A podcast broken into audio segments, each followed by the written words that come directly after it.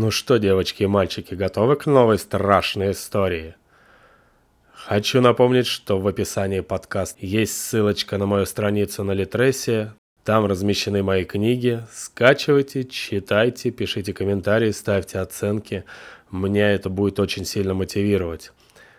Ну а сегодняшняя наша история называется «Хозяин». Я больше не включаю компьютер. Не потому, что не хочу, а я просто не могу. Теперь в мое сердце обитает частица страха, непреодолимого, холодного, как ночь. За последние полгода я весьма изменился, сильно похудел и ослаб. Мои волосы стали покрываться сединой. Я был простым государственным служащим, работал на безопасность. Вся моя работа заключалась в мониторинге сети, поиске в ней виртуальных правонарушений и антиобщественного элемента – Сутками я не выходил из виртуальной реальности, курируя всевозможные форумы и блоги, наблюдая за тысячами цифр, отражающими отправленные и принятые сообщения. Я следил за этой ненастоящей, выдуманной жизнью миллионов людей, зачастую застрявших в виртуальном мире навсегда. Я и сам стал жителем этой реальности, но я всегда был в тени, закрытый плотным щитом из программ и вооруженный знаниями о слабых местах, о дырах во всемирной паутине.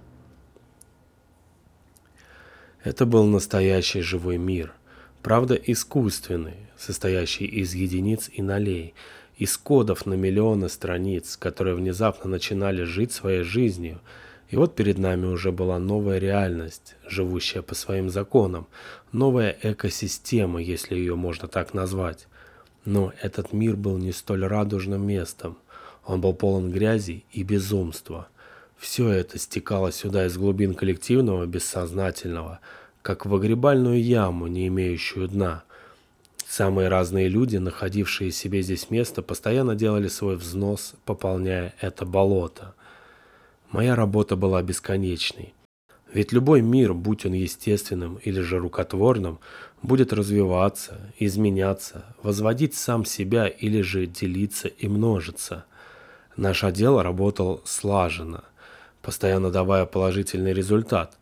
К началу осени путем мониторинга в сети нами были пойманы несколько мошенников, расставлявшие свои ловушки в социальных сетях – предотвращены несколько массовых беспорядков, планируемые экстремистской молодежью, но этого было мало, и начальством сверху перед нами была поставлена новая задача – закрывать преступные ресурсы.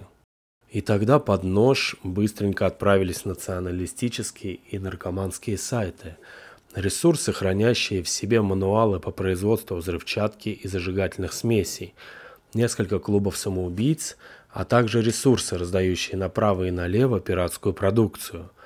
То был серый дождливый день поздней осени, ничем не отличный от остальных. Именно тогда мы вышли на целую группу сайтов, старых, почти как сам интернет. Эти сайты были переполнены непонятного рода системными ошибками настолько, что эти ресурсы не должны были существовать вообще, но они все же жили – Судя по оформлению и большому количеству абстрактных рисунков, сайты создавались для представителей вымирающей готической субкультуры. Ощущение от этих сетевых ресурсов было неприятное, сравнимое с изгумацией старой могилы. Не знаю, что именно нас здесь заинтересовало, но все же проверка была проведена. Во время нее стали всплывать номера телефонов, имена, фамилии и даты – Некто, кто якобы являлся и создателем, и хозяином этих ресурсов, связывался с его посетителями. Они получали страницы переписки, в текстах которых ужаснейшим образом отражалась деградация человеческого сознания.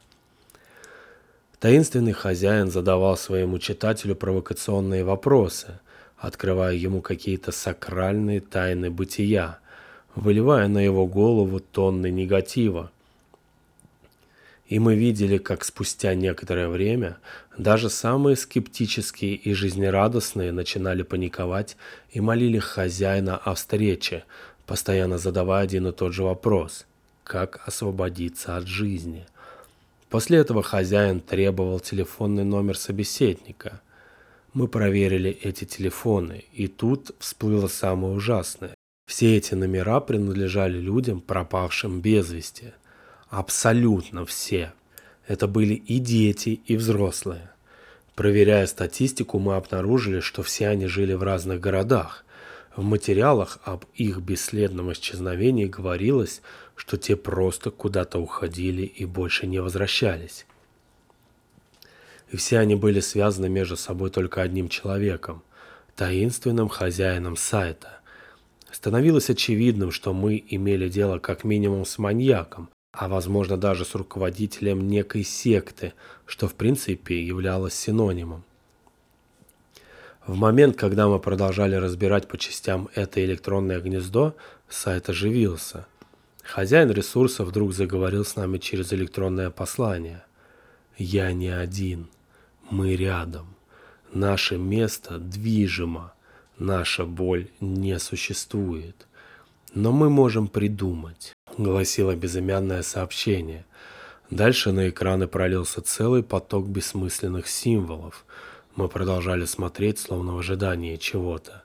И вдруг все рабочие компьютеры, которые выводили на экран проклятые страницы, передернуло. Охлаждение в системных блоках взвыло, изображение на мониторах исказилось, системные динамики загудели.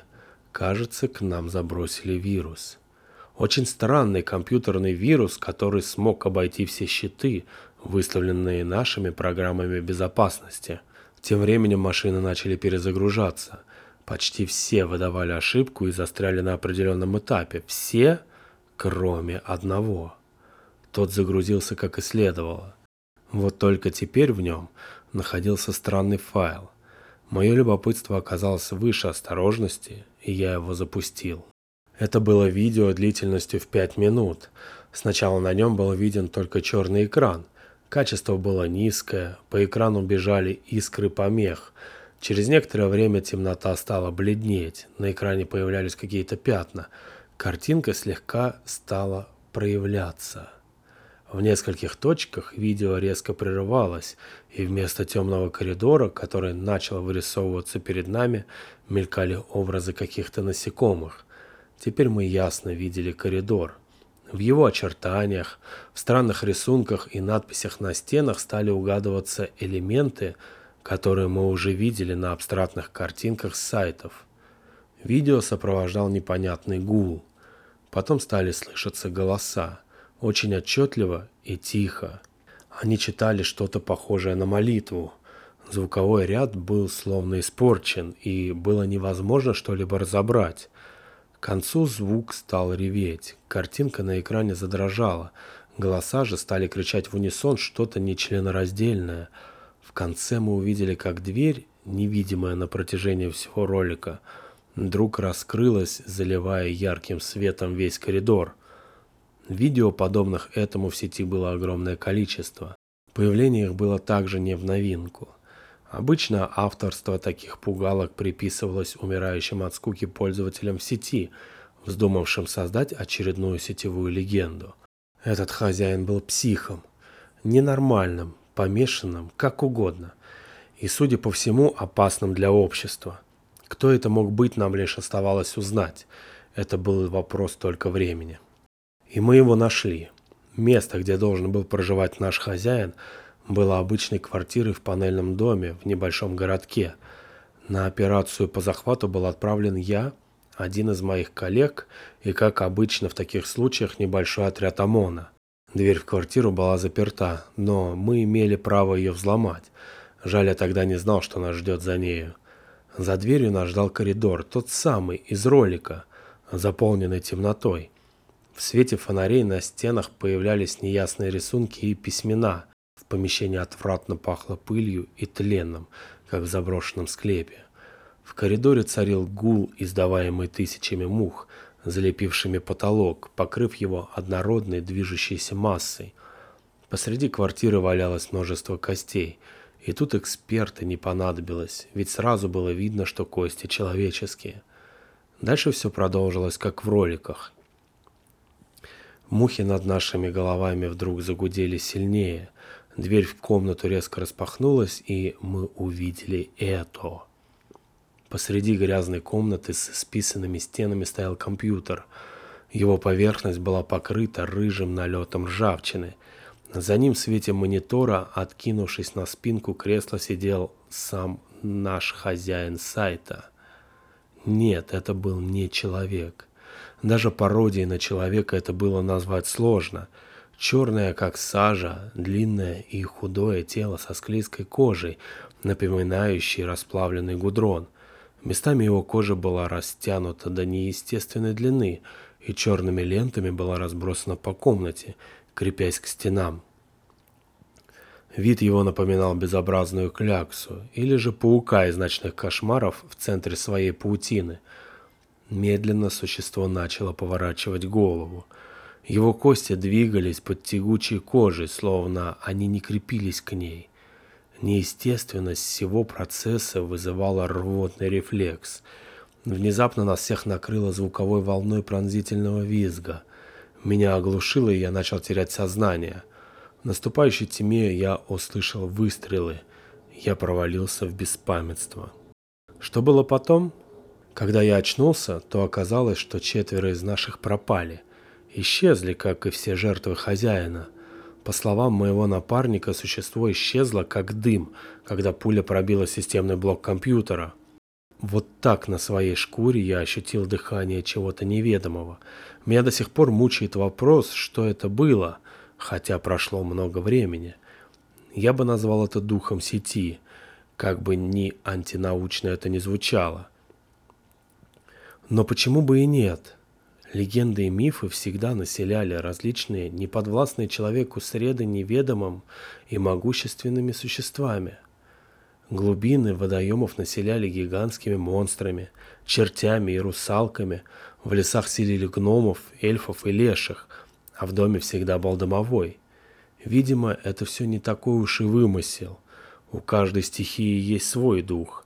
И вот время пришло, и компьютерная сеть, сотканная человеком, стала слишком большой и тоже стала дикой, необузданной стихией.